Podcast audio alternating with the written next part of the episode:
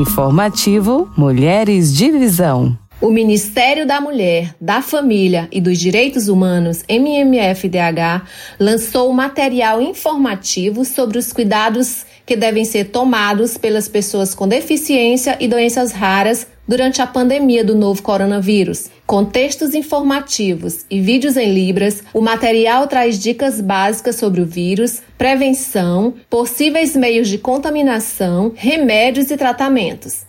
A cartilha traz ainda uma seção direcionada às pessoas com doenças raras e especialmente para as mais diversas deficiências. Outro ponto importante no material é o cuidado que devem ter os que trabalham como cuidadores, atendentes pessoais e as equipes home care. O MMF-DH tem cooperado com o combate ao coronavírus, com informações diárias nas secretarias nacionais e em todas as redes.